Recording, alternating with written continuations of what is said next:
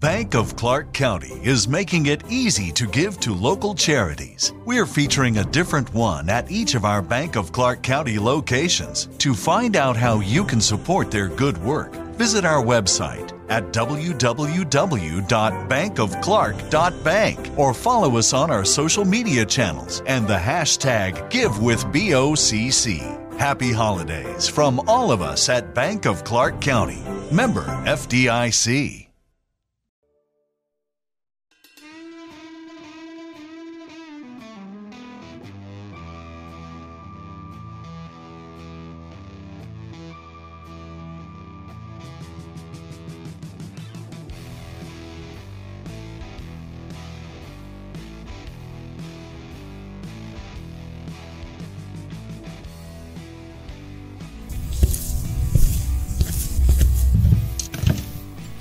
Nuevos inicios, con más historias, con más verdades. Hoy tenemos un nuevo episodio en nuestro podcast. Les quiero dar la bienvenida a cada uno de ustedes. Para quienes se incorporan eh, por primera vez, me llamo Fernando Barrios y esto es Cacao Posible Podcast. Hoy estamos eh, pues continuando con, sesiones y con conversaciones con amigos que de alguna forma contribuyen con sus profesiones a dejar una huella y construir una Guatemala, un mejor futuro para cada uno de nosotros. Eh, de nuevo quiero dar las gracias a cada uno de ustedes quienes ya nos escuchan, nos ven en YouTube. Estamos estrenando el canal de YouTube. También estamos con todos nuestros links para todas las redes sociales y todas las plataformas de, de podcast en nuestra página web en cacaopodcast.com. Si lo googlean, lo van a encontrar rapidísimo.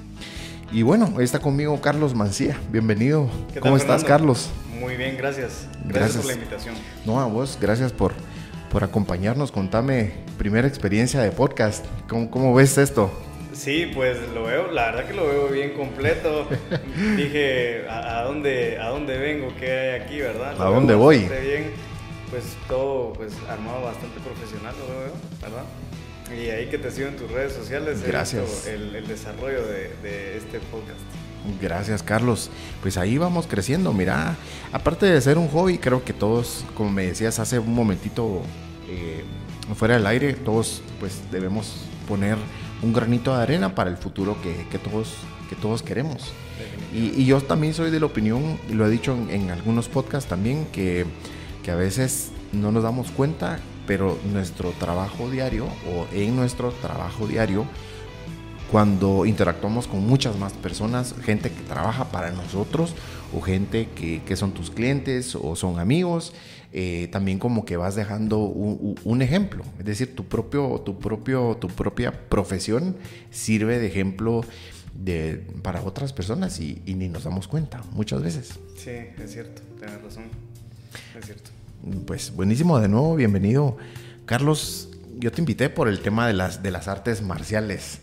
Es un tema, pues creo yo que es, que es muy interesante.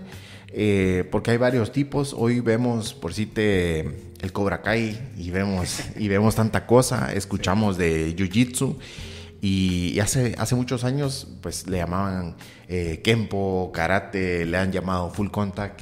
Y, y, entonces pienso yo que hay como, como muchas como muchas ramas de, de, de, de, estilos de este, de este deporte para que nos platiques eh, sobre esos diversos y que poco a poco nos, nos contés qué es eh, la, la, rama en la que vos practicas. Claro, con mucho gusto.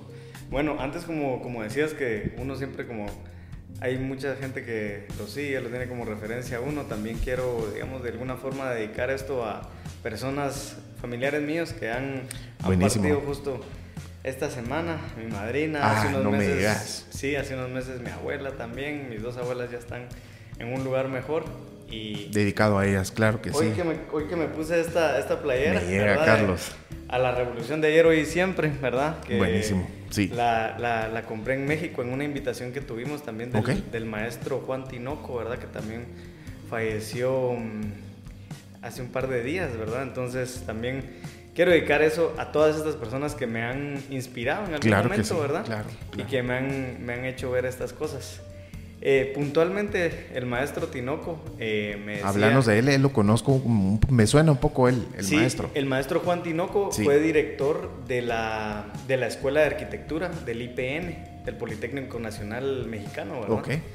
Y él era alguien que tenía obra hecha, ¿verdad? También como educador y también como director, pues muy carismático, ¿verdad? Él me dijo unas palabras cuando estuvimos para allá con otros colegas y me decía, eh, a veces tenemos algo adentro que por miedo no lo sacamos y lo tenemos como reprimido, ¿verdad? Como pensando el qué dirán o qué va a pasar, pero solo es de tirarse al agua, como, como decíamos, ¿verdad? Sin miedo al éxito y sacar lo que uno tiene. Exacto, ¿verdad? Eso, con eso quisiera empezar, ¿verdad? Bueno, pues gracias por compartirlo con nosotros. Sí, eh, gracias por la oportunidad. Eh, bueno, para hablar un poquito ya del tema de las artes marciales, hay realmente muchos estilos de, artes marciales, ¿verdad? Eh, no los conozco todos realmente, ¿verdad? Seguro. Pero, digamos, lo que hoy en día se entrena es el karate deportivo, ¿verdad? Ok. Todo lo que es, digamos... Que es como eh, más estilizado, se puede decir. Em, es más porque hay competencia, ¿verdad? Okay. Hay competencia en distintos aspectos, ¿verdad? Sí. Están las catas o las formas, está el combate a puntos, Está el combate más que es de resistencia, que es un poquito más, más fuerte, como, como ya viene siendo el kickboxing. Y luego pues ya caemos en artes marciales mixtas y queremos ver ese tipo de, de abanico de posibilidades, ¿verdad? Digamos, eh, lo que se practica aquí pues bastante es el, el, tipo de artes marciales que son de pie, que acá es muy común karate do, taekwondo. Taekwondo hay dos estilos, el ITF, el WTF. El ITF es olímpico y el ITF es, eh, se practica a nivel mundial y hay competencias a nivel internacional también. El olímpico también hay competencias internacionales todo el tiempo. Ajá. Y ellos se enfocan un poquito más en el pateo y, y, esa, fue, esa fue donde yo empecé a, ah, a entrenar, ¿verdad? Em, empecé a entrenar con el maestro Héctor Casali, que es uno de los profesores que más... Eh, más atletas manda al, al Comité Olímpico de Taekwondo, claro. ¿verdad? En la parte de Taekwondo. Eh, ya con el pasar de los años, pues yo empecé a entrenar eh, porque me cambié, nos cambiamos de casa con mis papás cuando yo todavía era menor de edad, ¿verdad?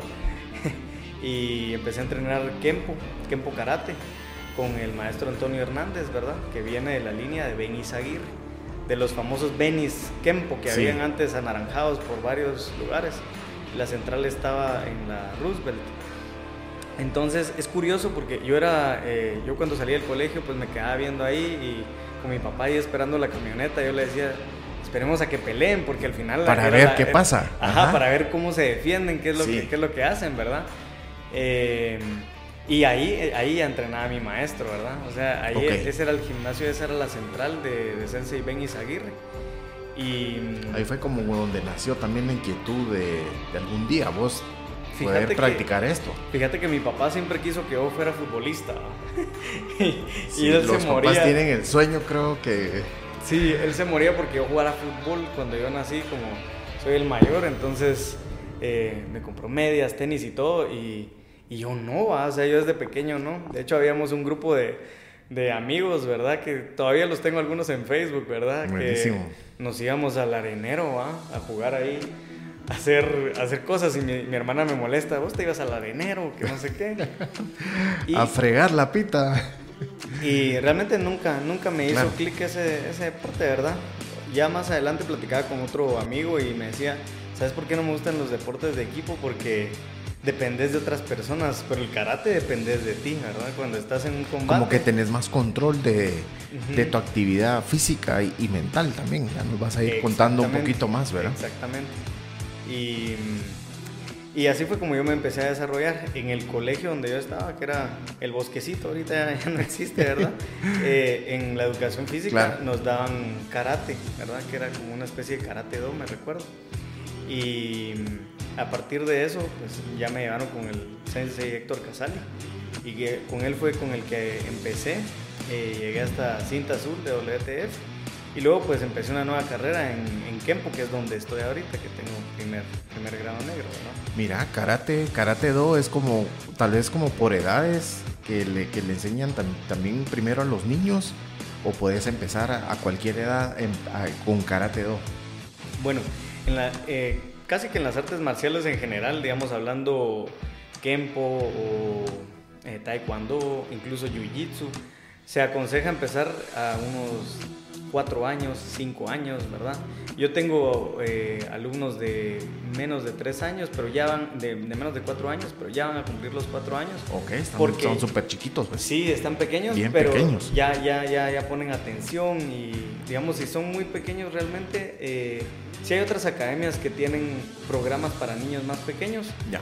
Bank of Clark County is making it easy to give to local charities. We're featuring a different one at each of our Bank of Clark County locations. To find out how you can support their good work, visit our website at www.bankofclark.bank or follow us on our social media channels and the hashtag GiveWithBOCC. Happy holidays from all of us at Bank of Clark County. Member FDIC. pero el concepto es diferente, ¿verdad? O sea, Sí. el concepto es más, más, eh, más enfocado a niños pequeños, ¿verdad? Sí, seguro. Eh, con todo esto de las, de las artes marciales, creo que está bien dicho así, ¿verdad? Sí. Artes, artes, artes Así marciales. lo podemos... eh, como, como englobar, Englobar, o- nombrar correctamente, ¿verdad? Tratando de, de no- nombrarlo bien, cuál es como lo más lo más común, o, porque hoy vemos otras cosas, ¿verdad? Vemos el, el Cobra Kai, vemos, o sea, la televisión nos, nos influencia en, en- de, alguna, de alguna forma, el Netflix, pero ¿cuál es como lo, lo más practicado? ah, qué pregunta más difícil, Buena, ¿verdad? Habría que... La verdad que habría que ver est- estadísticas para poder Así, pues. responder no, esa No, no, pero aquí pregunta. es, aquí es una charla, pues aquí es, ¿no? En tu opinión, pues, ¿verdad? En mi opinión, eh, creo que ha tomado bastante auge todas las academias de Kempo, ¿verdad?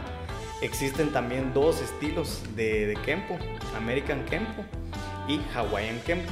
Los dos tienen similitudes, pero eh, sus fundadores son, vienen de, ramas diferentes. Los dos vienen de, China, ¿verdad? Ese es el origen de- del Kempo. Yo creo que ese ah, es bastante practicado y también la- el- las otras las otras ramas también Las que son otras ramas, sí. que son bien practicadas es el taekwondo, ya sea WTF o ITF, que son al final es taekwondo.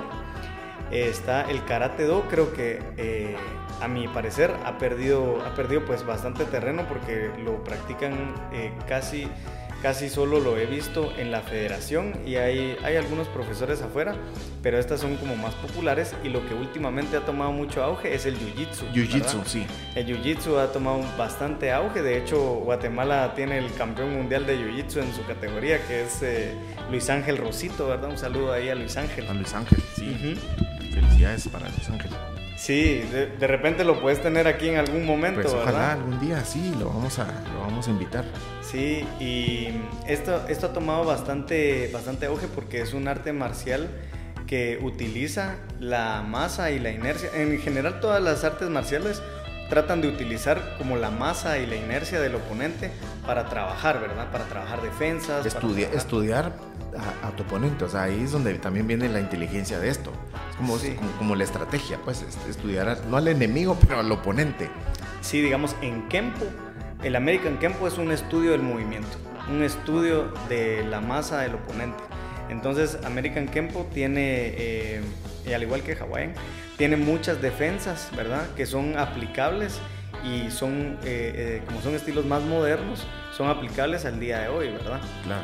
Eh, el jiu-jitsu que te comentaba ha tomado mucho auge porque, mm, porque lo practican, digamos, sus desarrolladores también han sido personas que, que tal vez ya son muy mayores y que utilizan palancas y utilizan la fuerza, eh, digamos, eh, contra articulaciones como para lograr que los oponentes o, o asfixiamientos, para lograr que el oponente pues, pues ceda, ¿verdad?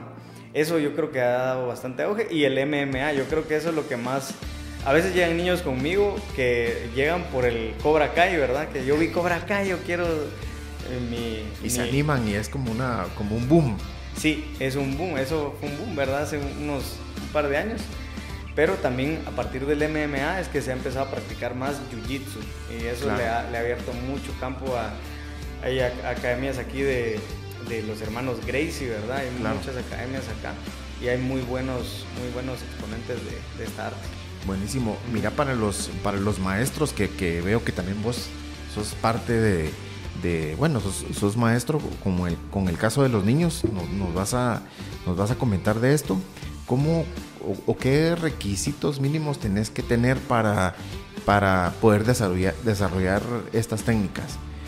Eh, es decir, eh, salud, algún, algún físico necesario, cualquiera lo puede hacer, eh, si somos más gorditos, o sea, como, ¿cuál es el, como el requisito mínimo?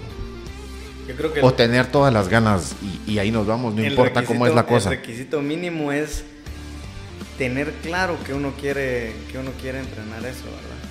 Realmente lo que hace un maestro en, en cualquier ámbito o en cualquier eh, eh, situación de la vida donde nos desarrollamos es sacar eso que está dentro de las personas, ¿verdad? Esa, eh, digamos, como, como dice ese ese diamante que traen las personas, ese diamante en bruto, pulirlo y mostrarlo, porque hay niños que desde la primera vez, desde la primera clase, te das cuenta que tiene madera para, para hacerlo, ¿verdad? Que le gusta, que yo veo también... Eh, ¿Y qué, es esa madera? ¿Es como un ímpetu? ¿Cómo, cómo lo detectas? Digamos, hablando ya como de características muy puntuales, digamos, son perfeccionistas, tienen como una concepción del espacio tridimensional también desarrollado, ¿verdad? Las posiciones, eh, porque se trabaja arriba, se trabaja abajo. Em, también eh, lo que ellos, ellos quieren desarrollar muchas veces es su propia seguridad. Eso es, es un factor bien importante en las artes marciales. Y yo les digo a todos, a algunos papás a veces les comento que yo era alguien muy tímido, ¿verdad? Yo era alguien súper tímido, ¿verdad? Y, y, te, ayudó esto para, para vencer todo eso. No te creo, me dicen, no, mis amigos me dicen, no, hombre, si vos nunca has sido tímido, porque ya me conocieron más, grande, ¿verdad? Pero las artes marciales me ayudaron a desarrollarme mucho y todavía cuando yo ya, pues, ya tenía más de 20 años, tuve la, una de las mayores experiencias de artes marciales aquí en Guatemala, eh, gracias a Sensei Carlos Wong, ¿verdad? Que le mandamos un gran saludo. Un saludo a Carlos. A Carlos Wong también, ¿verdad? Que, fue tus maestros también. Fíjate que él fue maestro, pero en otro tipo de ambiente, porque él, él generó un equipo de artes marciales en, en Guatemala. Eh, había gente de Lima Lama, había gente de Taekwondo, había gente de Hawaiian Kempo. Entonces, eh, habíamos de, de varios estilos y, aprendíamos de todos los demás estilos, ¿verdad? Entonces esa fue como una de mis mayores experiencias que me abrió la mente de verdad. Y a todos creo yo que con, con varios de ellos nos seguimos platicando, la mayoría siguen entrenando, ¿verdad? Y, y, fue bien enriquecedora esa experiencia. Me imagino yo que sí. Como el cuánto tiempo como consideras que venciste como esos, como esos miedos, dicho incorrectamente, como, como esa timidez y que ya te sentiste más, más seguro eh, eh, practicando? ¿O cuánto tiempo pasaste? Porque imagino que va a ser diferente en cada persona. El tiempo como de aprendizaje, eh, las horas que le dediques, el tiempo que le dediques, como, como muchos, muchos otros factores, no sé, externos puede hacer, pero en tu caso. En mi caso creo que fue como que fui desbloqueando niveles, digámoslo así, ¿verdad? Eh, yo empecé a entrenar, era muy pequeño, yo tenía 4 o 5 años cuando empecé a entrenar. Eh, no fui muy constante porque a veces eh, pues las tareas del colegio no, no me dejaban a veces, a veces no, se, no, se, puede siempre pues.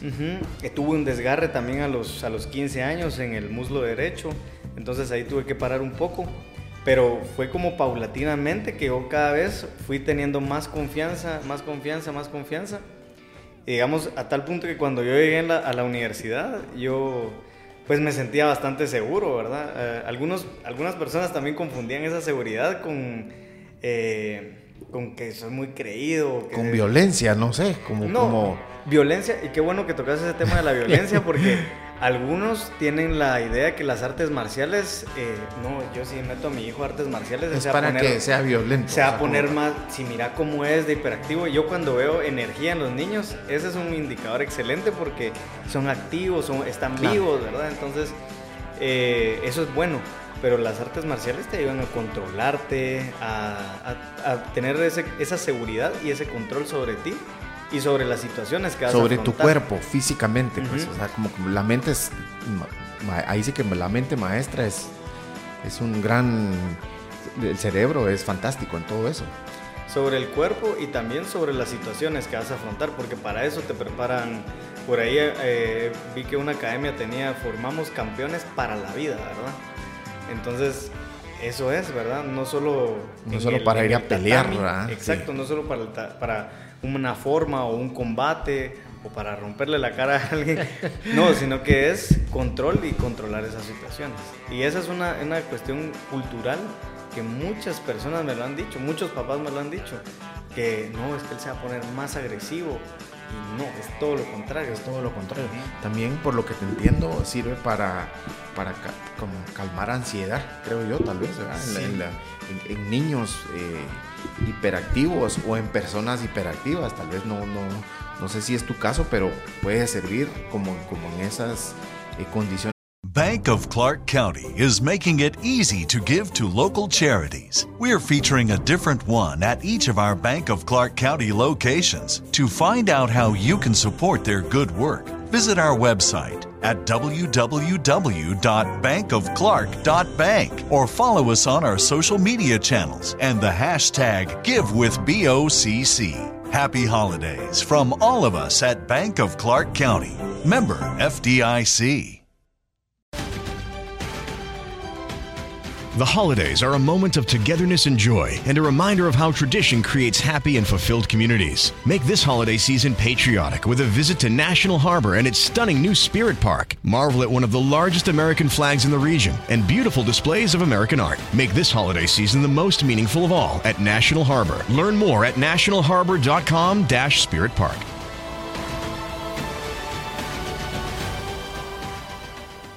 físicas como para calmar el, eh, físicamente eh, o las ansiedades, no sé, puedo pensar miles de cosas. Sí, sí, también es válido, ¿verdad? Eh, al final es un conocimiento, el arte marcial, sea cual sea el arte marcial que uno practique, ¿verdad? Porque no te voy a decir, este es mejor, este es peor, cada una es diferente, entonces uno tiene, digamos, el niño debe de, de desarrollar una empatía con el maestro y desarrollar lo que a él le gusta, ¿verdad? Si si me gusta pues más estar en el suelo haciendo algo como el judo o el jiu-jitsu, pues por ahí va la cosa. Si me gusta algo más que sea pierna y mano, que fue lo que a mí me gustó del American Kempo, eh, que combina pierna y mano y hay movimiento, hay diferentes movimientos de, de ambas, eh, de ambas extremidades, pues así lo vamos desarrollando. Pero al final, al final, lo que, lo que, van, a, lo que van a desarrollar son no solo esas habilidades psicomotrices, sino que desarrollan la mente para tener control de, sí mismos y control de las situaciones. Y ahí entramos al tema de defensa personal, para estar preparado en situaciones Exacto. extremas, pues, ¿verdad? A veces me dicen, mira, es que sos muy, paranoico. Pero yo llego a un lugar y... ¿De qué? ¿De que algo va a pasar o, algo no, así? No, digamos, llego a un lugar y trato de ver quiénes son los que están ahí, ¿verdad? O a veces, yo a veces, yo antes no lo entendía, digamos, hace 10 años o 15 años no lo entendía y mi maestro me decía, no, eh, ahí no, ahí no vamos o vamos por acá. Eh, yo no entendía por qué, ¿va?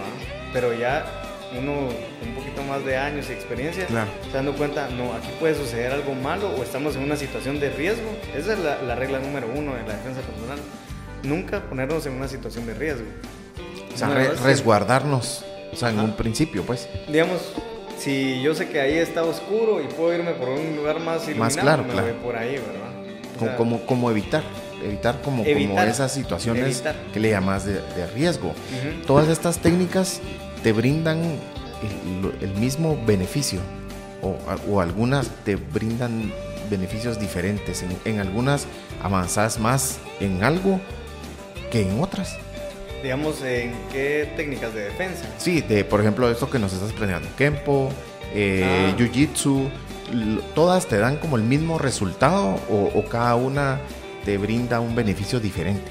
Es diferente, es diferente porque, por ejemplo, las defensas que nosotros manejamos en American Kempo eh, son defensas que vas a utilizar en un momento donde no tenés otra forma de salir. Es eh, una cuestión casi que de vida o muerte, o es un asalto, o es algo que ya es inevitable, pero no lo vas a utilizar por digamos, por molestar o por... Sí, seguro, para, para atacar a alguien sin, sin, razón. Entonces, eh, te hablo desde el punto de vista de American Kempo porque es lo que más conozco, ¿verdad? Hay estilos que no manejan este, esta línea, digamos, de defensa personal como tal, ¿verdad? El American Kempo sí lo maneja, ¿verdad? Tiene defensas que se van aprendiendo paso a paso. Y la verdad es que si me decís qué ventajas tiene o, o qué ventajas no tiene, yo te digo, yo he tratado de no utilizarlas. Solo una vez estaba en una situación así de alto riesgo, ¿verdad? Y ni, ni ahí la- las quise utilizar porque es algo que, mm, que daña mucho a alguien, ¿verdad? Ya puedes, sí puedes dañar. o sea, lo que vas a hacer es, eh, por ejemplo, un piquete de ojos, eh, un golpe, un golpe para cortar a la garganta, yo he visto que, que hay golpes o justamente lastimar una aquí. rodilla, ¿verdad? O sea, cosas que de verdad no se va a quedar ahí el, el pleito, ¿verdad? Sí, va a pasar, va a pasar más, más allá. Así es. Buenísimo. ¿Cómo, aparte, bueno, ahora que estás dando pues estas, eh, estas clases, ¿cómo te preparas vos para, para, para brindar eh, esta, esta, esta educación? ¿Cómo, o estos entrenamientos? ¿Cómo, cómo, se prepara, ¿Cómo te preparas? Que vas viendo personas o hasta qué edades ten- también tenés niños, pues. ¿Cómo, Yo cómo se siempre- prepara un, yo lo que un hago- maestro? ¿verdad? Bueno, yo siempre trato de seguir entrenando, ¿verdad? Igual eh, eso es lo que hacen los mis maestros también, yo los Claro. veo y son un ejemplo para mí, ¿verdad? Seguir entrenando, tal vez no al nivel de competencia que entrené hace hace 11 años, ¿verdad? Que la última pelea cabal fue con este grupo que te decía que peleamos en Costa Rica y fue bien bonito, ¿verdad? Porque era como en equipo, ¿verdad? Que íbamos Sí. todos. Ya no tal vez ese nivel, pero siempre trato de estar activo. De hecho, retomé el taekwondo que había dejado y ahorita estoy entrenando con la profesora Gaby Ortiz en San Lucas, Zacatepeques. Ok, buenísimo. Eh, para, para poder seguir avanzando y tener ese, pues, pues cerrar ese, ese, ese o sea, siempre, capítulo, siempre digamos, te ¿verdad? tenés que eh, Sí. preparar, eh, Sí. entrenar continuamente, todo el tiempo. Sí, sí, siempre hay que estar, porque digamos, si no lo que estás eh, enseñando es no, es, no es cierto, o sea, no, no, lo, no lo dominas. Es igual que la academia, ¿verdad? Que en, en arquitectura, digamos, que es mi otro, mi otro background, ¿verdad? Digamos, ¿cómo puedo enseñar algo que yo no estoy Que haciendo? no estás viviendo, que claro. yo no estoy Sí. eh, desarrollando, ¿verdad? Seguro. Es, o sea, la teoría y la práctica siempre van de la mano, ¿verdad? Teoría y práctica, ¿verdad? Una retroalimenta a la otra. Claro. Yo hacía la, la reflexión hace un momentito que, que como, como parte de la intro yo te decía, bueno, mira, el gimnasio versus artes marciales. Creo que también el gimnasio te brinda pues resultados físicos.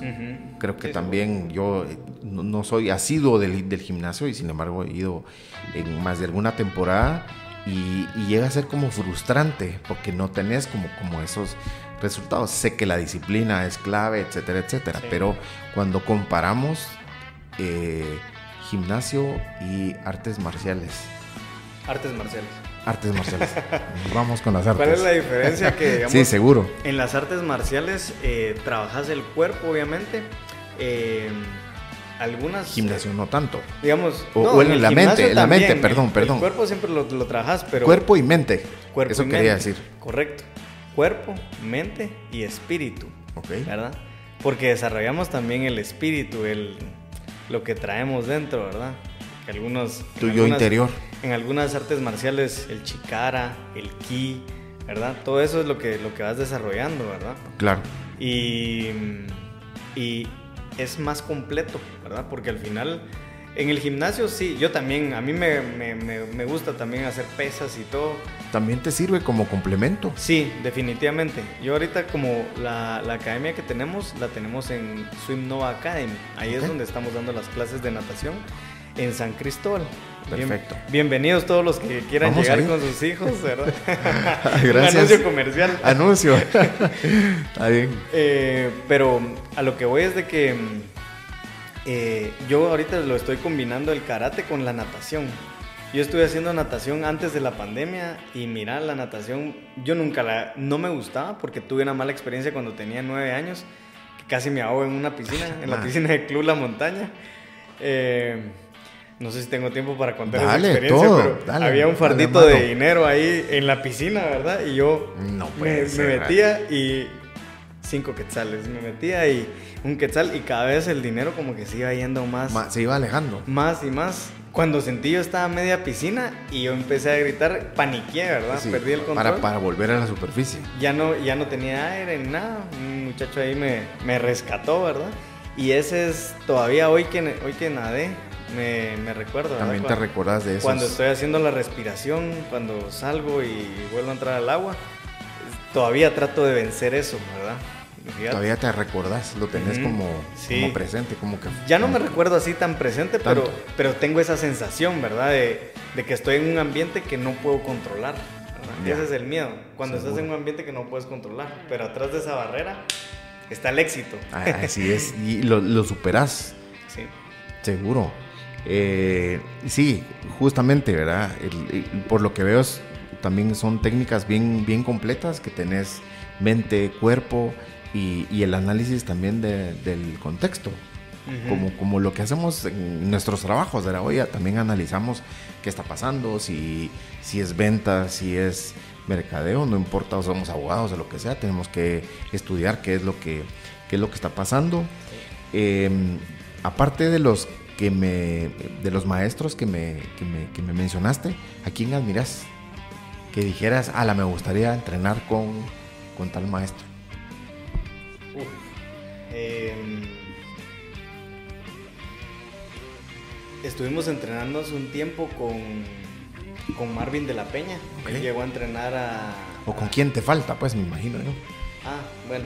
A mí, la verdad que me gusta, me, gusta mucho el estilo que, tenía Marvin de la Peña para pelear. Yo lo considero un peleador súper completo, ¿verdad? Porque se maneja bien de pie, pierna y mano y también en el suelo. Él, eh, pues me gustaba mucho cómo, cómo peleaba. Eh, ¿Con quién me gustaría entrenar? Creo yo que lo que para responder a esta pregunta no es con quién me gustaría, sino que dónde me gustaría estar y en algún momento me gustaría hacer un viaje a, a China, ¿verdad? Ok. Y entrenar ahí. Pero maestros, Estar ahí un, no sé si un año, no sé cuánto tiempo, pero... Un año sabático. Pero estar ahí, eso es lo que me gustaría, dedicarme solo a entrenar. De hecho, cuando estaba en la U me molestaban y me decían, yo, eh, yo pensé que, no quería ser arquitecto, pensé que solo quería ser karateca, me decían. Porque yo, no, es que me tengo que graduar, les digo yo, no, no puedo seguir entrenando. De verdad, de verdad, Carlitos, me dicen, si pensamos que quería ser karateca, no, no arquitecto. Pero hay situaciones, pues, en las que también tienes que ir priorizando. Y hay épocas en las que imagino que no todo es, o no se tiene todo el tiempo y tienes que tener como tus tus prioridades. Eh, pues, pues es, una charla. Es un equilibrio. Eh, ajá, como, como, buscando el, el, equilibrio para distintas eh, situaciones. Em, entrenás y estás brindando estas clases como para una competencia o, en tu caso como más para la vida, como para que te, te preparas a algo, un objetivo a largo plazo, a corto plazo que, que te hace falta cumplir muchos. Que me hacen falta cumplir son muchos, ¿verdad? Pero, digamos, desde el punto de vista de, de la academia, yo preparo a mis alumnos para la vida, ¿verdad? Para que sepan, eh, pues, ver de qué forma se pueden resolver las cosas. Yo siempre les digo, mm, eh, todo está en la mente, ¿verdad? O sea, si yo digo, yo no puedo, estoy perdido. O sea, ya antes de empezar ya lo perdí. Pero si yo digo, yo puedo, yo puedo, y yo lo hago también, o sea, si yo lo voy, tengo esa perseverancia, lo voy a lograr, ¿verdad? Otra ventaja del karate también es que lo puedes practicar. Yo veo personas de 65, 70 años practicando karate, ¿verdad?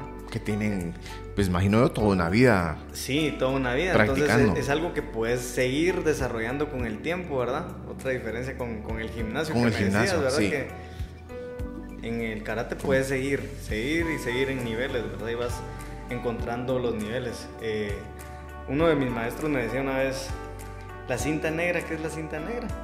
La cinta negra muchos la ven como, ah, cinta negra. Es como, como, el, como el máximo de las...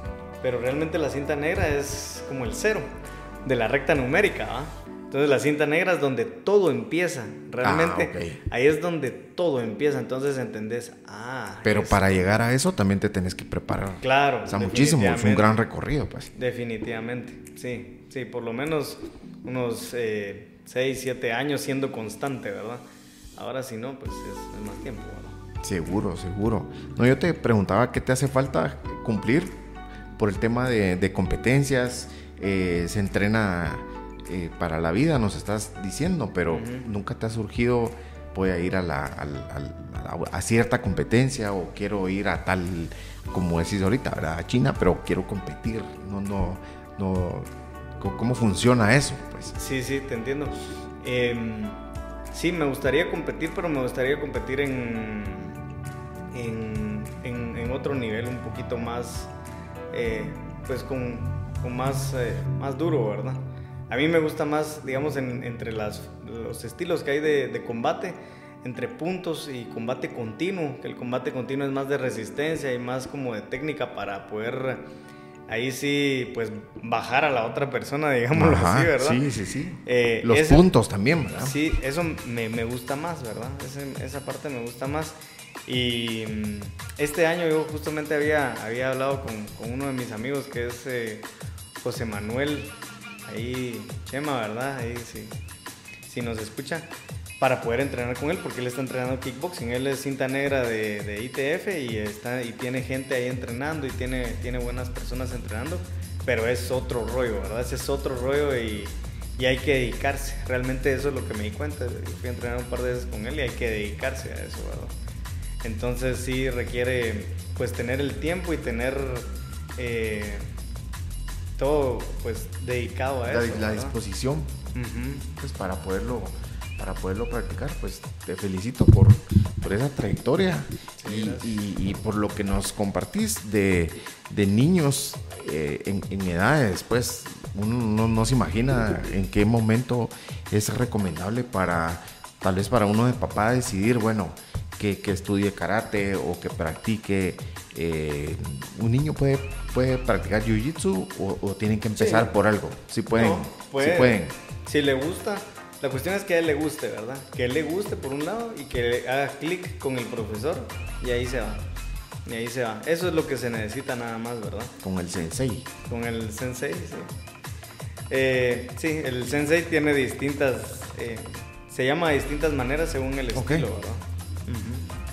Ya. Ok, pues te felicito, eh, Carlos. Eh, pues pasamos a la de, la de, la primera parte a la, a la segunda parte. pues también profesional, creo que ahí es donde nos, donde nos conocimos en el tema de la, de la arquitectura y que por trabajo, pues ahí nos, nos, hemos conocido y, el mercado, pues, el, crecimiento de la, de, la economía y la, y la construcción es, es bien importante en eso. Eh, pues hablábamos hace un momentito del tema de, la oferta de, construcción. Vos, en qué, contame de, tu experiencia eh, profesional eh, un poquito más. Claro, con mucho gusto. bueno, nosotros Arquitecto de profesión. Sí, yo soy arquitecto de profesión. empecé a trabajar con con uno de mis mejores amigos hace muchos años, con José Méndez, ¿verdad? Que es, de mis mejores amigos que los cuento con, esta mano. Los dedos de la mano. Cabal. Em, empezamos hace 14 años a trabajar y, la cuestión se dio así, ¿verdad? Él ya trabajaba con su papá, que su papá también es arquitecto y tiene mucha trayectoria. Eh, yo conseguí el proyecto, digamos, porque en mi en la iglesia donde yo asistía, querían remodelar la fachada de la iglesia en San Esteban, en Villalinda 2, ¿verdad? Está por acá cerca. Por acá cerca, sí.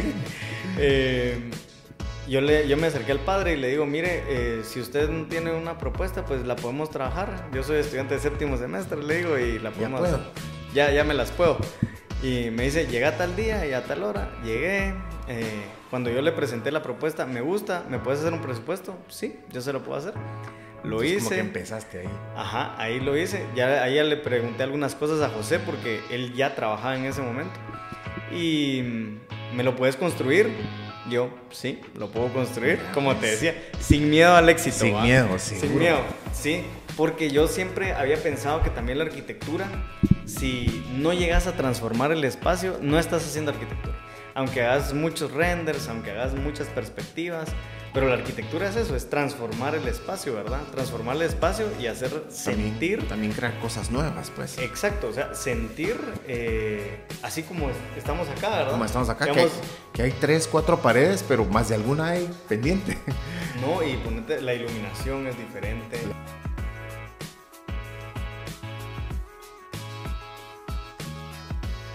Entonces, también de la experiencia del, del espacio. Totalmente, la experiencia del espacio.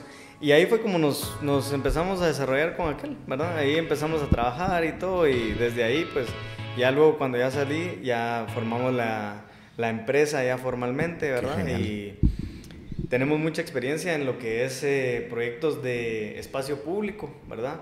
Eh, renovación de espacio público, mobiliario urbano. Eso es una parte que hacemos y por otro lado, vivienda, ¿verdad? vivienda y ahorita nos estamos enfocando mucho en el área de Zacatepeques. Ya, en el área de, del interior del país. Es complicado lo, del, lo de los espacios públicos, porque te enfrentas como, como muchos retos también ahí con entidades y...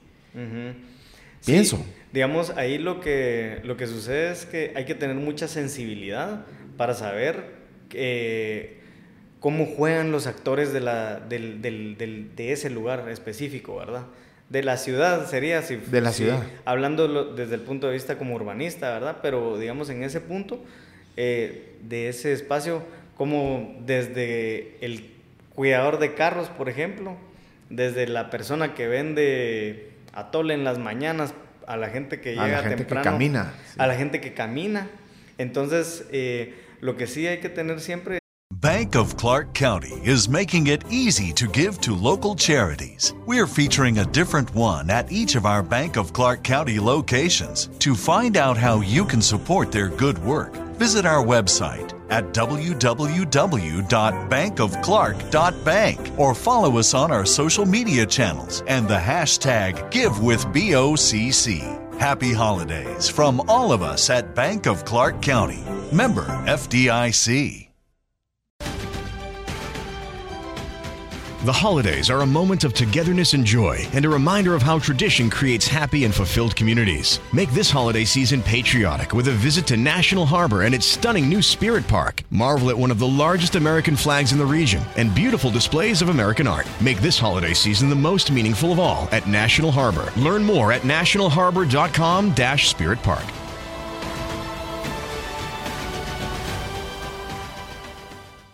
como esa accesibilidad universal para que las personas puedan eh, desplazarse libremente, eh, sea en silla de ruedas, sea en bici, sea caminando. Y sea incluyente para todas las capacidades.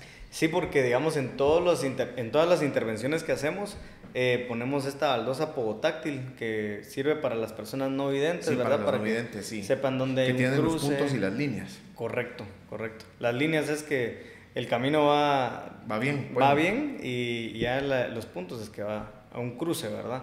O un cambio de dirección. Claro. Sí, ahí tenemos, pues, creo yo que somos de las empresas que más metros de, construidos tenemos en ese, en ese punto. Muchos de nuestros diseños se han utilizado para, para la ciudad de Guatemala.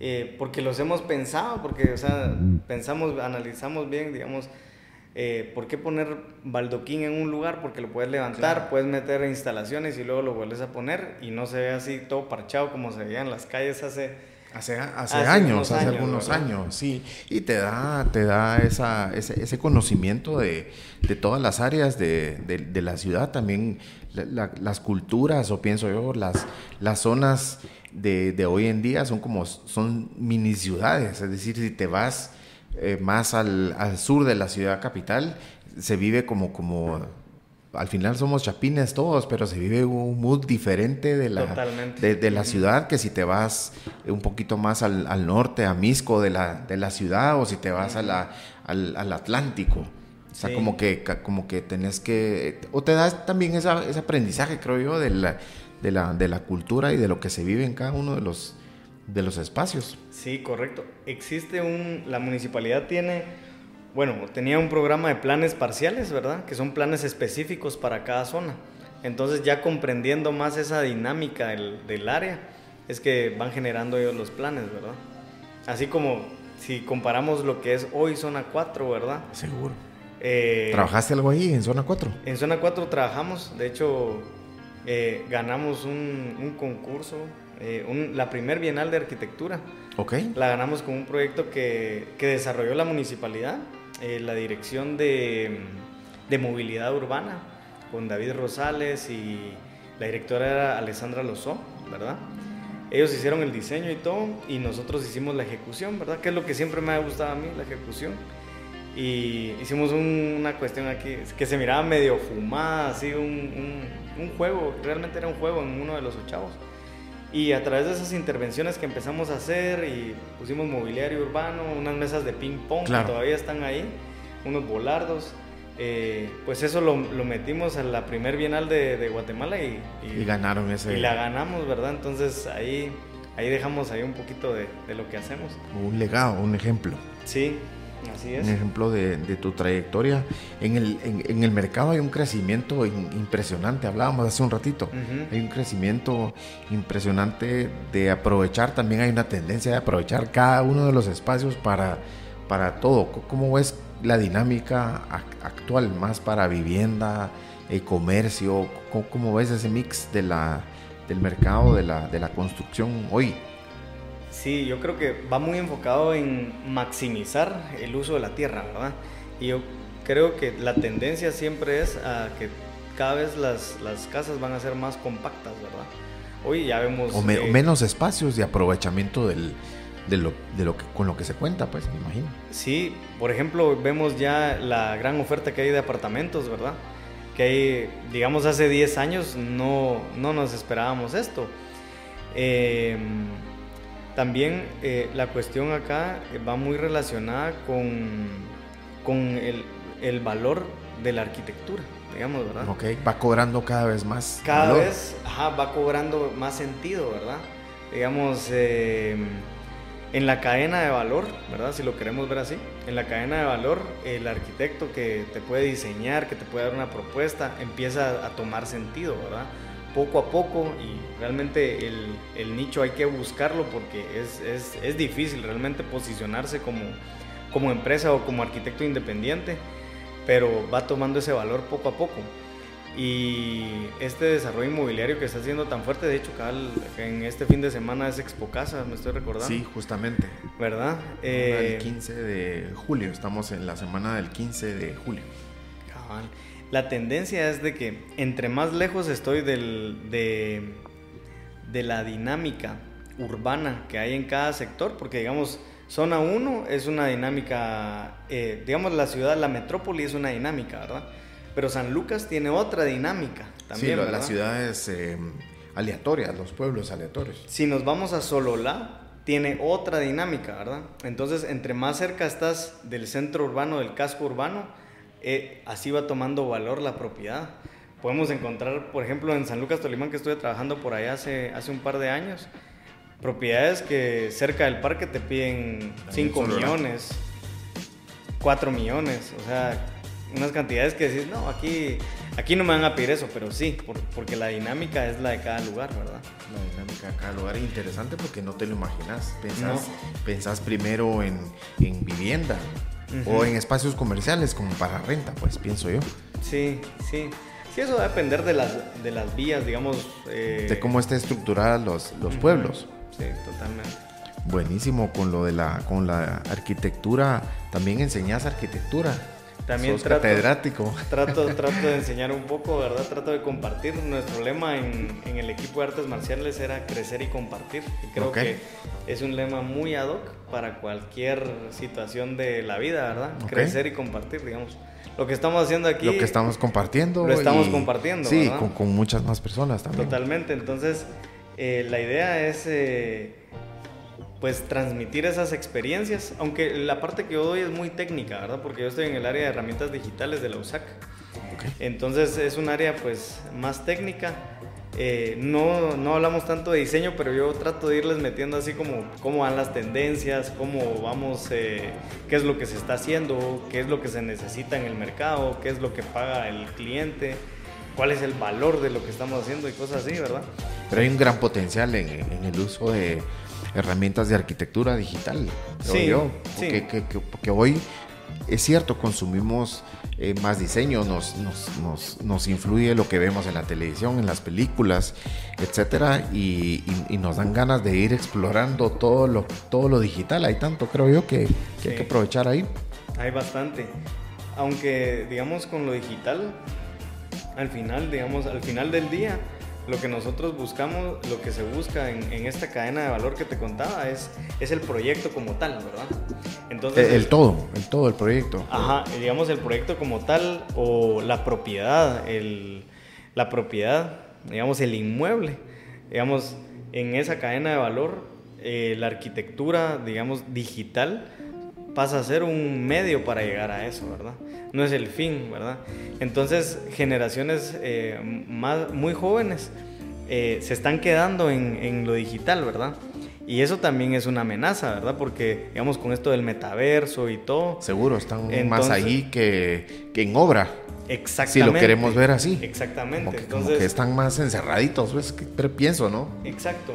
Sí, también la pandemia ha digamos, ha sumado mucho a esto, ¿verdad? Que, que se pierde un poquito el norte de lo que es real y lo que es irreal, lo que es tangible. De lo, que, se puede hacer. A mí me pasa en el, en, el trabajo, hacemos también una parte de, de arquitectura en, puntos de venta y, nos, y tenemos que ir para constatar circuitos eléctricos, estado de las obras. Muchas veces no podemos exhibir algo en, en paredes que se están desmoronando. Pues. Totalmente. Siempre hay que como, como visitar. Sí, al final, como digo yo, ¿verdad? Es, es, un, es un medio, no es el fin, es el medio para llegar al proyecto arquitectónico, que es donde está el, el, valor de lo que hacemos, ¿verdad? Digamos, si, si pensamos a nivel de, de, valor, a nivel mundial, hablando un poquito así de... Seguro, de, sí. Desde el punto de vista capitalista, digamos, ¿verdad? Sí. La mayoría de millonarios están en el negocio inmobiliario, ¿verdad?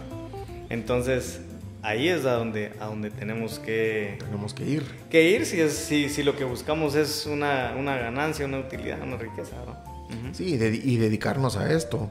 Te hacía el comentario de los, de los, de los jóvenes, yo veo todavía hay mucho, mucho potencial en, en cuestiones de, de, de, obra, de crecimiento, de, de experiencia, de carácter, están como más como no sé si es tímido la palabra, pero como, como muchas veces no se tiene el, el, escenario ideal de diseñar desde cero, sino que a veces tenés que diseñar espacios preexistentes.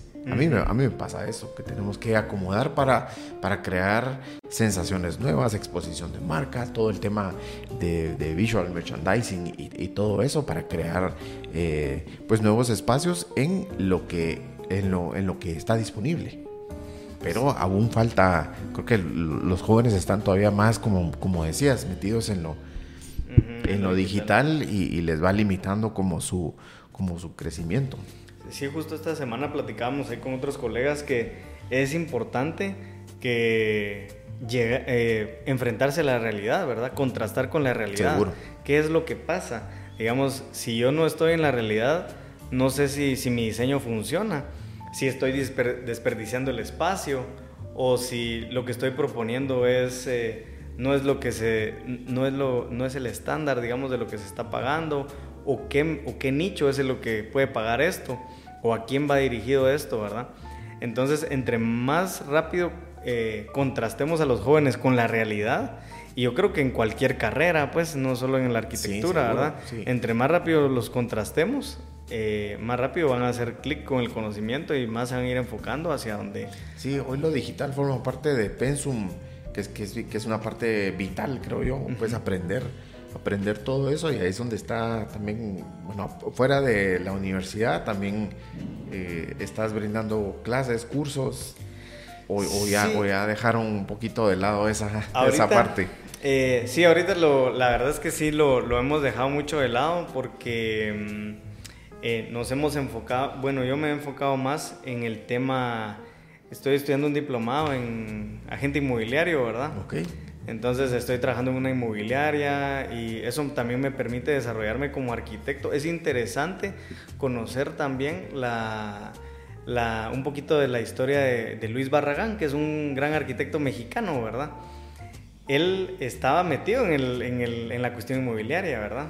Él desarrollaba sus propios proyectos y ahí era donde hacía sus casas de revista, ¿verdad? Tenía, digamos, todo el control para poderlo hacer. Ajá, entonces me, me, está gustando esa parte, ¿verdad? Porque me permite desarrollar diseño, desarrollar la visualización, tener eh, también la, la, contraparte o la opinión de los clientes, ¿verdad? Del mercado al que vamos dirigidos. Esto me gusta, esto está bonito, esto está bien, ampliemos acá o mejoremos acá. Entonces, es bien enriquecedor. Entonces, por eso hemos. Eh, es una cuestión de enfoque. Nos hemos enfocado más en eso. Yo, yo, lo que veía hace un momentito es como el escenario ideal: crear, crear todo, diseñar todo y construirlo también. obviamente, desarrollarlo, construirlo, crearlo de acuerdo a lo, de las necesidades de cada cliente. Creo que es como el, como el ideal de todo arquitecto, ¿no? Sí, sí, digamos, otra vez vuelvo a lo mismo, ¿verdad? A la cadena de valor, ¿verdad?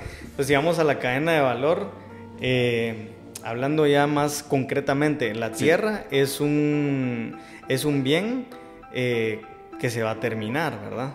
Entonces la tierra entre más rápido la vas desarrollando, va tomando su plusvalía. Que es finito, ¿verdad? Que sí tiene su, su, término. Y de hecho la tierra cerca de centros históricos es la tierra más cara del mundo, en, todo, en todos los países. Así es. Digamos, eh, entre más cerca estás de un centro histórico, porque el centro histórico, bueno, un centro histórico como la antigua. Como los motores, pues, de las, de las, de las ciudades, ahí es donde está, sucede la mayoría de, cosas. Y, más que un motor administrativo, eh, podemos decir un centro histórico cuidado eh, por leyes internacionales como la antigua, ¿verdad? Que tiene ese valor histórico y ese, ese plus, ¿verdad? Entonces, por eso es que las propiedades ahí, su precio es, es bastante alto, ¿verdad? Entonces, en la medida que la tierra se, se, puede ir desarrollando y desarrollándola bien, pues, de una forma consciente, de una forma, eh, no sé, digna. Ahí es donde entra el urbanismo. Ahí es donde entra el urbanismo, sí, yo, yo, lo escribí por, por cómo, cómo, cómo combinas ambas cosas, pues, qué, qué nos hace falta hoy en día para tener esa conciencia y lograr espacios más urbanos para todos, pues. Sí, ahí creo que es, es, de tener un equilibrio, ¿verdad? Porque vemos proyectos que... Hay proyectos que tienen... Las casas tienen 3.50 de frente o 3 metros de frente, ¿verdad? Entonces decís... Espacios muy limitados. Es, es, bastante limitado, aunque distribuido por dentro, pues sí, funciona y todo, ¿verdad? Y no es una crítica ni nada a, nadie ni nada, ¿verdad?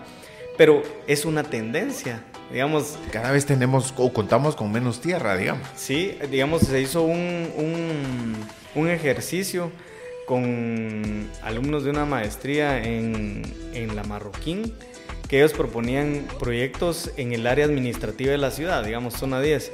Y entonces algunos de ellos, está, eso fue hace años, ¿verdad? Proponían unas cápsulas para ir a, tomar un descanso, ¿verdad? Eso es, puchis, lo, lo hubiéramos escuchado hace no sé, 20 años, una locura, ¿verdad? Pero hoy decís, de verdad, yo hoy pensamos ya más en cosas de ese tipo. Y el espacio siempre va a ser más compacto. Ahorita ya hay una tendencia de la tiny house, le decía a mis alumnos, ¿verdad? Sí. La casa compacta, ¿verdad? Hay una tendencia muy fuerte en eso, ¿verdad? Entonces, hacia eso nos podríamos empezar a, preparar un poco, a estar ya eh, familiarizados con ese concepto, con ese término, con los materiales que se usan, con, los acabados que se utilizan, con el presupuesto por dónde va para de verdad estar en el mercado, ¿verdad? Para entrar al mercado y, y luego posicionarnos, ¿va? Seguramente. Pero sí, esas, son las tendencias desde el punto de vista inmobiliario, de, un poquito de la teoría del valor en, la arquitectura. Claro, de todo esto de, Tiny House hay tanto, hay tanto. Eh, a mí me gustan algunos programas que hay en el, en el Netflix de, del Tiny House y, y, mira, las historias son... Tiny House eh, Nation. Sí, eh, justamente, son familiares, son situaciones de parejas, son situaciones de personas solas, pero aún así eh, prevalece eh, la convivencia con la naturaleza, porque como no tenés, no puedes llevar la naturaleza adentro, es decir, espacios como más, más, más alejados, más en áreas rurales, por decirlo así. Súper, súper interesante. Aquí, pues no se ha visto mucho eso, es más como en otros, en otros lugares, en Estados Unidos, qué sé yo. Fíjate que a partir de la, de, la, pandemia lo que sí se ha dado es la tendencia a, a, buscar lugares ya no en el centro de la ciudad, ¿verdad? Eso ha cambiado un poquito, porque digamos, como puedes trabajar en línea, entonces las personas dicen, bueno, ¿y por qué no vivo en San Lucas, Zacatepec, es verdad? Que, o en Sololá. O en Sololá, exacto, exacto, como, como fue mi caso. Un buen ¿verdad? ejemplo, pues. Eh, estoy en un lugar seguro, estoy en, en un contexto que no tengo miedo que me vayan a quitar el celular, eh, vivo mejor, comida más de campo, digamos, Sí, ¿verdad? más, más, eh, no sé, natural. de alguna Entonces, forma. sí hay una tendencia hacia, hacia las áreas periurbanas, podríamos llamar, o antes de las áreas periurbanas en las afueras del- de, del- de las, de las metrópolis, a, a- a comprar residencia o comprar terrenos en, esas, en esos sectores. Seguro. ¿Qué, qué más nos falta en el tema de, de urbanismo, vos? Porque la cultura, pues, entra en juego también. Bueno, en todo, ¿verdad? En toda, toda profesión somos seres humanos tan, tan, tan distintos, tan diferentes.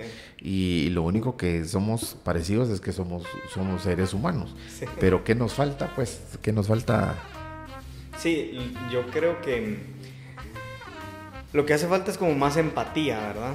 Yo veía hoy un video cabal de mm, por qué, por qué no hay un Steve Jobs en, Latinoamérica. ¿Por qué eh, la tendencia es más a, a aplaudirle a un, digamos, a un deportista o un cantante, etcétera, pero no a un innovador, digamos, a un Elon Musk o algo por el estilo, ¿verdad? Entonces, tal vez la, la- la cuestión es que todos estos, eh, estas personalidades, ¿verdad? Que han logrado esos grandes desarrollos tecnológicos, etcétera, han pasado por una serie de fracasos, ¿verdad?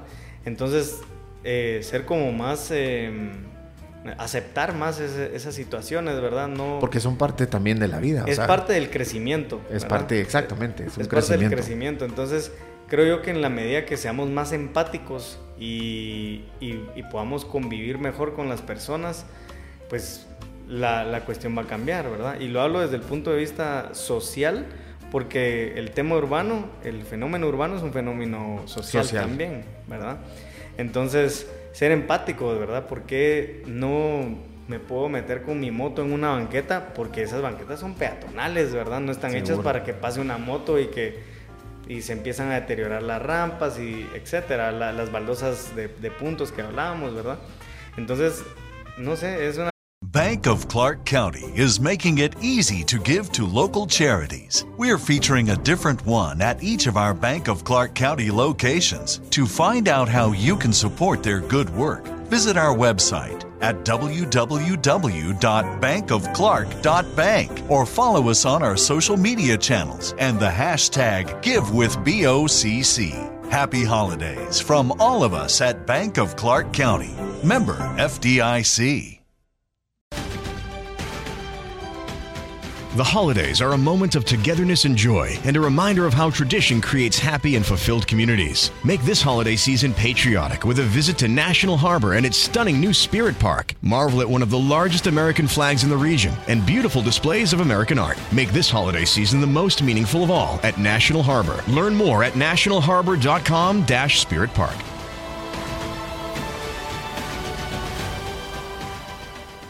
es un cambio realmente de De pensamiento. De pensamiento, Sí. pero 180 grados, pues, 180 ¿verdad? para Sí. mejorar la, la convivencia. También Guate ha crecido enormemente. O sea, vivimos en ciudades dormitorio, que decíamos de ciudades dormitorio hace 15 años, hace 20 años, pero hoy son mini ciudades dormitorio.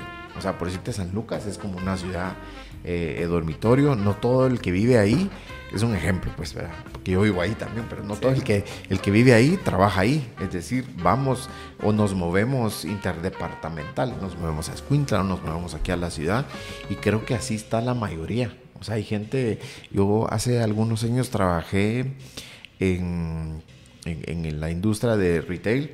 Esta es como un po- poquito construcción, retail construcción, pero antes fue de electrodomésticos.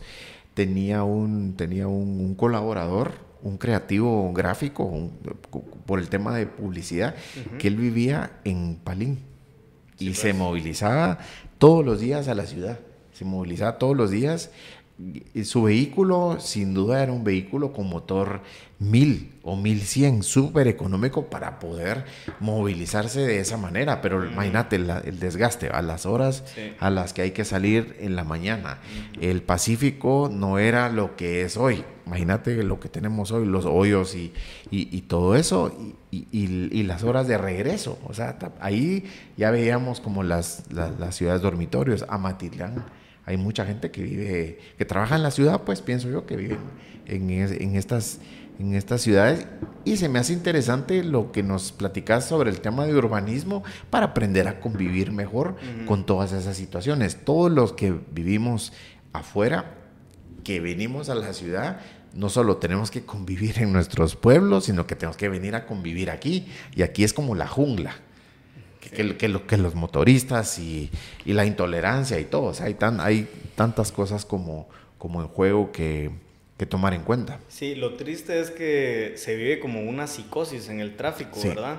Que la, la, misma desesperación, o sea... Deja la violencia, que te puedan robar o algo. Dejemos ese tema Dejemos eso de un lado. Pero que te doy la vía, que no te doy, que te tiro el carro, que te tiro hasta la moto, pues, ¿no? Entonces Sí, hay muchas cosas que aprender y yo creo que también en, el, en, el, en, este tema de los movimientos pendulares, ¿verdad? Que es de ir de, la ciudad donde trabajamos, de la, también algo muy importante que no se ha resuelto durante muchos años es el tema de transporte, ¿verdad? El tema de transporte masivo, así como... Público. Ajá, público, como lo ha resuelto México, Panamá, ¿verdad?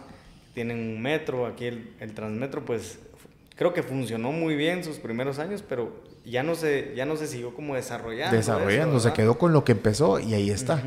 Entonces, y como que ahí vemos cómo le hacemos, pues. Y eso es vital, la verdad que el, el, digamos, si nosotros nos ponemos a, a mí me gustan mucho los números, la verdad.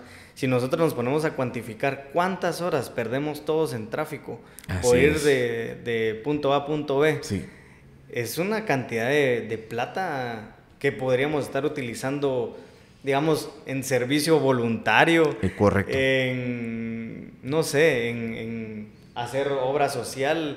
O sea, o simplemente eh, vivir más, un poco más relajado. Sí, o sea, hace poquito salió el, el, video de los que tienen el chance de trabajar virtualmente desde, desde casa.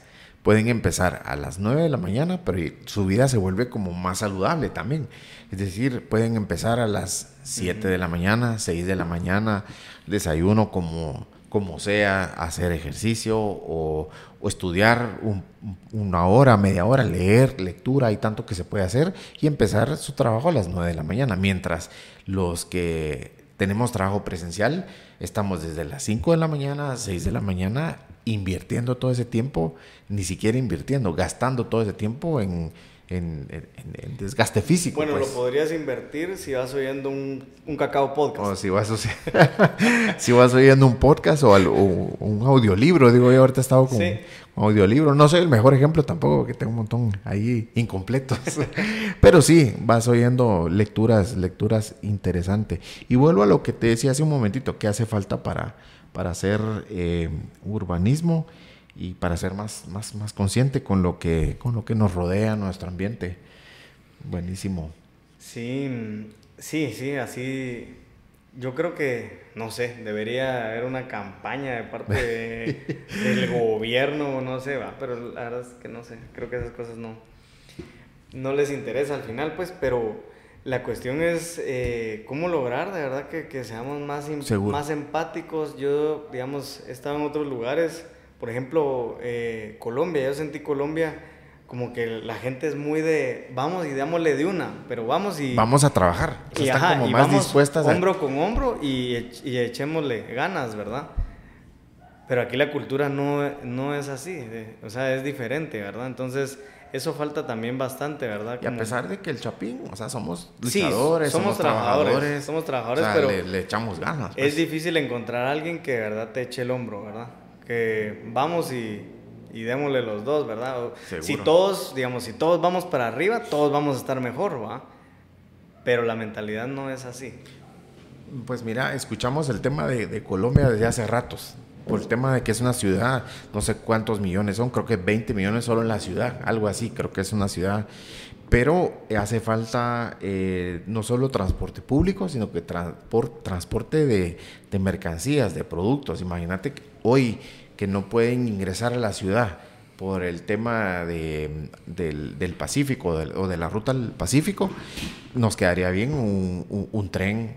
O sea, ahí empezamos a ver todo eso que han querido rescatar eh, pues hablando de autoridades un poquito, no me voy a extender ahí porque no, no, no me gusta, pero, pero creo que también pues ahí hay que ver como a futuro cómo, cómo solventar temas de urbanismo, porque creo yo que también necesitas alimentos, el transporte, traslados, eh, cómo llega el transporte a, donde vivís y, y, tanta cosa, pues cómo, cómo te desestresas, cómo, cómo, cómo haces ejercicio, a dónde vas, a la, a, la, Academia de Artes Marciales y todo el rollo. O sea, creo que es una convivencia bien, bien, bien interesante.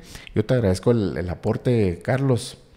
Cualquier cosa que, ¿dónde te encontramos? Si alguien quiere clases eh, con vos o para, o, para niños, como nos dijiste lo de la, lo de la Academia de... Pero esa es de la piscina. Ahí es donde están. Ahí es donde doy las clases, los días sábados. Ah, y si no, también estamos en Villalinda, ¿verdad? En Villalinda 2. Ahí es donde está el gimnasio donde yo entreno, ahí es donde está mi maestro y todo, ¿verdad? Ahí sí hay clases los martes, jueves, eh, miércoles y sábados, ¿verdad? Y en redes sociales yo aparezco como Carlos Mancía en Facebook, ¿verdad? Y como Just Believe en... Just Believe. En Instagram. En Instagram, ajá. Ya, ¿cómo, ¿cómo nos motivarías para hacer más artes marciales? ¿Qué dirías vos que, que, nos falta?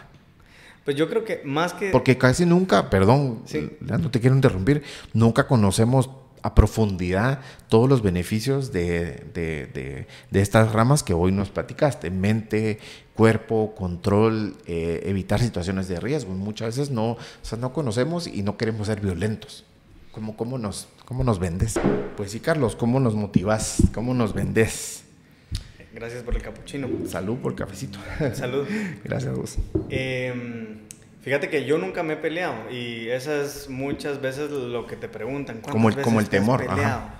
¿O con quién te has peleado? Yo no me he peleado porque uno también trata de evitar esas situaciones, ¿verdad? Claro. Yo siempre pues, he, tratado de evitar eso, ¿verdad? Y mm, tuve una situación en Livingston hace un par de años, hace tres años, ¿verdad? Que cabal fallé a todo, ¿verdad? Me puse en la situación de riesgo. Ah, te fuiste por el camino equivocado. Me, me, fui por el camino equivocado, todo lo que no tenía que hacer, pero eh, yo en ese tiempo yo vivía en, en Tolimán, ¿verdad? En San Lucas, Tolimán.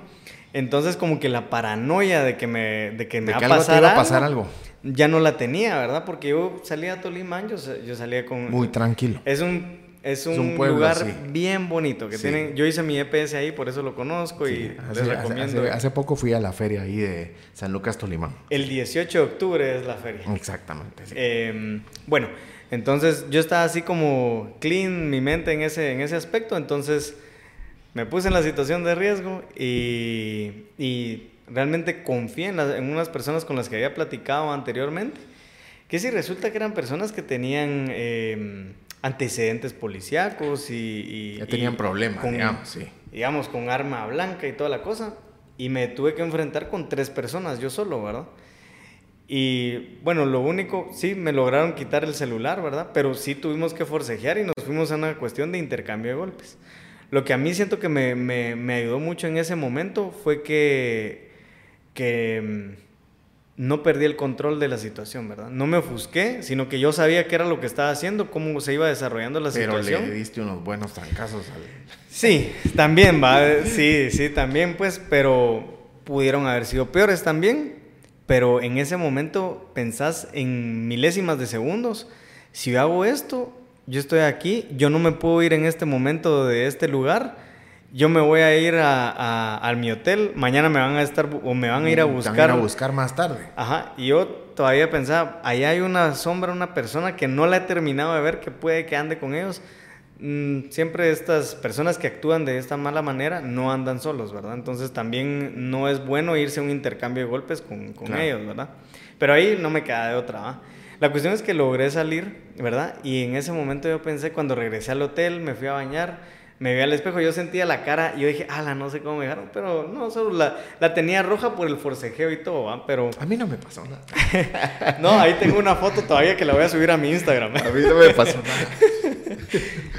eh, mi playera sí tenía sangre aquí de este lado, ¿va?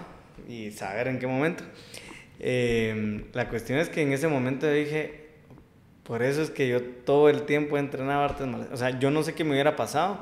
Si yo no sé defenderme, tal vez, no sé, me dan un mal golpe o me Seguro. dejan Te dejan noqueado y más lastimado. mucho más lastimado. O un golpe, digamos, un mal golpe de verdad te puede dejar mal, un golpe en la cabeza Sí. por el resto de tu vida, ¿verdad?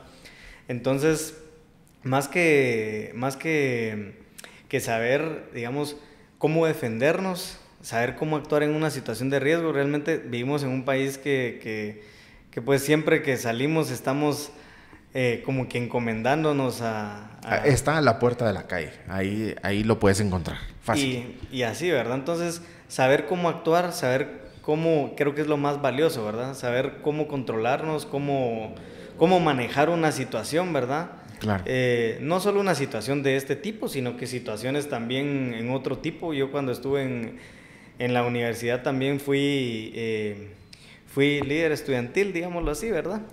Y uh, habían siempre cuestiones así como cuando los ánimos se caldean y todo. tensa, situación tensa. Y, y hay que ver cómo se manejan esas cosas, ¿verdad? Entonces, esa también como que, esa diplomacia o esa, también esa forma educada, porque las artes Claro. marciales también es mucho de, de ser muy educado, muy respetuoso. de respeto. Eh, también manejarlo a todo nivel, ¿verdad? Entonces, eso es el plus, ¿verdad? Pero aparte Seguro. que te da una... una Ese plus estado. cuando ya, do- cuando ya dominas con seguridad pues la, la- la técnica. Sí, y, y- y todo todas las demás ventajas que tiene hacer ejercicio. Yo le metí más al ejercicio cuando entré a la, a la, a la facultad porque nos dieron una charla y nos decían, eh, los arquitectos son los número dos en ser sedentarios. Los número uno son los médicos, ¿verdad? Según sus estadísticas, ¿verdad? Y son los que tienen, entonces tienen el segundo lugar en, en esperanza de vida. Yo, no, yo no me quiero morir. Yo me quiero morir de viejito. De viejito, no, sí, no, no joven, pues. Igual la fecha no la tenemos. Sí. Eso no, no, no, no, no, no lo sabemos. No lo hay otro, hay otro deporte o complemento de, de, de deporte que, que, que te hace falta ya para ir cerrando. O, Eh, o te sentís en este bien, momento, no. totalmente realizado. Hay algo más que, que vos tengas la inquietud de Ah, bueno. que te vaya a hacer crecer más. Hay dos cosas, ¿verdad? A ver. Eh, en la academia de, de karate que tenemos en, en San Cristóbal, yo también doy un programa para mujeres. Ok. Que es específicamente de defensa personal para mujeres. Para mujeres. ¿Verdad? Ah, mira, qué chilero. ¿Por qué? Porque, Qué interesante. porque nuestro estilo tiene un programa muy amplio de defensas, solo de defensas, ¿verdad? Solo defensas. Aparte están las formas, pero también están las defensas, ¿verdad? Entonces, las defensas es qué haces si te agarran aquí. De hecho, tengo como aruñado aquí, ¿verdad? Porque una chica me, aga- me agarró con Cualquiera la... diría otra cosa, Se vos. acaba, sí, me costó con mi novia. Después ella ahí como que, mira, ¿qué me arruñó? no? Va. ¿De dónde viene? ¿Por qué? No, no. Va, la cuestión es de que mm, ese programa específico para mujeres yo lo quiero complementar también con pelea en el suelo. Eh, nosotros estuvimos entrenando con, con el profesor Alejandro Morales, creo yo que es el apellido. Él es un profesor de judo, es el, es el único profesor que, que sale de la federación a gimnasios privados a dar clases, ¿verdad? Particulares. Particulares, ajá. Entonces, eh, creo que me hace falta complementar esa parte de la pelea en el piso un poco más. Y, he visto también que en San Cristóbal está Francisco Tobías, ¿verdad? Que, tiene Roots, se llama su academia. Eh, fui a, ver su torneo, su primer torneo, que fue este año, hace como dos meses. Muy bonito, muy bueno, muy preparada la gente. Y esa parte creo yo que es la que quiero, la que quiero fortalecer en la parte de- de artes De marciales. artes marciales en piso. En la parte deportiva, vencer mi, terminar de vencer mi miedo a la natación y, y poder entrarle un triatlón así ya sin miedo a, a nadar Ah, y todo. Sí, Esa- Esas dos cosas. Como, como Iron Man. Eso ya es... Eso ya es más avanzado, pero sí. Pero sí, el triatlón es lo que uno conoce primero, pues. Sí, ¿verdad? sí, correcto. Ah, buenísimo, Carlos. Pues te agradezco por todas estas lecciones, yo lo digo así como para, el podcast, son, son lecciones, aprendemos. Eh, hoy vamos a ver cómo le ponemos arquitectura, urbanismo y artes marciales, cómo combinamos todo ese, todo ese mundo, pero al final aprendemos algo y, como decíamos al principio, dejamos eh, un aporte a quien, a quien se quiera dedicar como para dominar, pienso yo, un poquito más eh, su carácter, eh, su temperamento, eh, controlar eh, físicamente su cuerpo. A veces hay personas como muy violentas, pero que son así naturalmente. Entonces pienso yo que esto nos puede, nos puede servir de gran aporte para, para nosotros. Ojalá podamos, podamos eh, compartir en una siguiente ocasión. Carlos, ahí con, con, tu sensei, con tu, con tu, con tu maestro, y, y, te venís junto con él. Me parece, me parece ahí para una siguiente ocasión. Y de nuevo, pues gracias, así cerramos. No sé si querías agregar algo más. No, pues gracias por el ¿Cómo te pareció la primera experiencia de... la verdad, muy bien. Eh, de podcast. Bien, bien. Eh, hoy es como video podcast. Estamos allá, estamos acá. Sí, ¿verdad? Estamos en todos lados. Está bien. Eh, no, pues me pareció muy bien. La verdad es que creo que es algo... Yo escucho podcast de, de, de otras personas, ¿verdad? Y la verdad que lo más eh, rico de esto es que te inspiran a seguir, ¿verdad? O a hacer cosas diferentes o hacer algo nuevo, ¿verdad? La cuestión del enfoque es bien, bien importante. Entonces, eh, gracias por la oportunidad de poder compartir, ¿verdad? Y como les digo, crecer y compartir creo yo que ese debe ser nuestra filosofía de vida si en algo, si en algo puedo ahí incidir de manera positiva. Buenísimo. Carlos Mancía, pues con el profesional de artes marciales y arquitecto urbanista. Con eso cerramos esta, esta presente edición de nuestro podcast, Crecer y Compartir, en palabras de Carlos Mancía, arquitecto y profesional de artes marciales. Seguimos en nuestras redes sociales, vamos a tratar de seguir eh, siendo más eh, constantes con el tema del, video podcast. Hoy es video podcast, ya no es como, como antes, cuando yo escuchaba eh, era todo audio era así todo audio. Pues bueno, estamos aquí tratando de hacer las cosas lo mejor posible. Estamos allá compartiendo en la cámara, en la cámara 1, acá estamos en esta otra cámara y pues te deseo lo mejor, al igual que cada uno de los de nuestra audiencia. Yo siempre digo, les deseo eh, nuevos y mejores futuros. Son unas palabras que yo uso eh, bastante en el podcast y creo que se resume muchísimo con, con el deseo para vos que, sigas avanzando en, tu carrera y para todos en la audiencia. Hay más invitados, hay nuevos temas súper interesantes también de crecimiento y también, ¿por qué no?, de entretenimiento. La pasamos bien. Aquí compartimos un, cafecito y, crecer y compartir.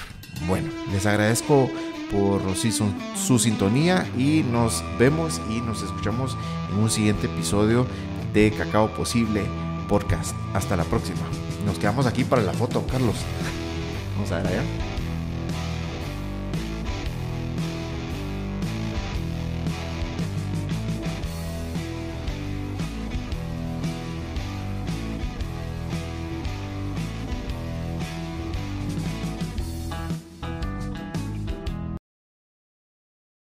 Bank of Clark County is making it easy to give to local charities. We're featuring a different one at each of our Bank of Clark County locations. To find out how you can support their good work, visit our website at www.bankofclark.bank or follow us on our social media channels and the hashtag GiveWithBOCC. Happy holidays from all of us at Bank of Clark County. Member FDIC.